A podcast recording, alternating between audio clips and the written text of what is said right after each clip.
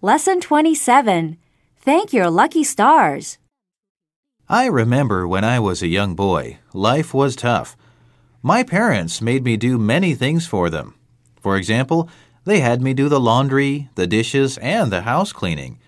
They even got me to work part time to help with the family expenses. If I was naughty, they would spank me. They would not let me go outside the house for days. Nowadays, life is quite different for kids. Parents can't force them to do anything. On the contrary, it seems as if children can get their parents to do anything for them.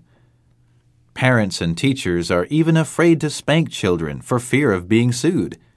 It amazes me, therefore, whenever I hear youngsters complain. Instead, they should be thanking their lucky stars.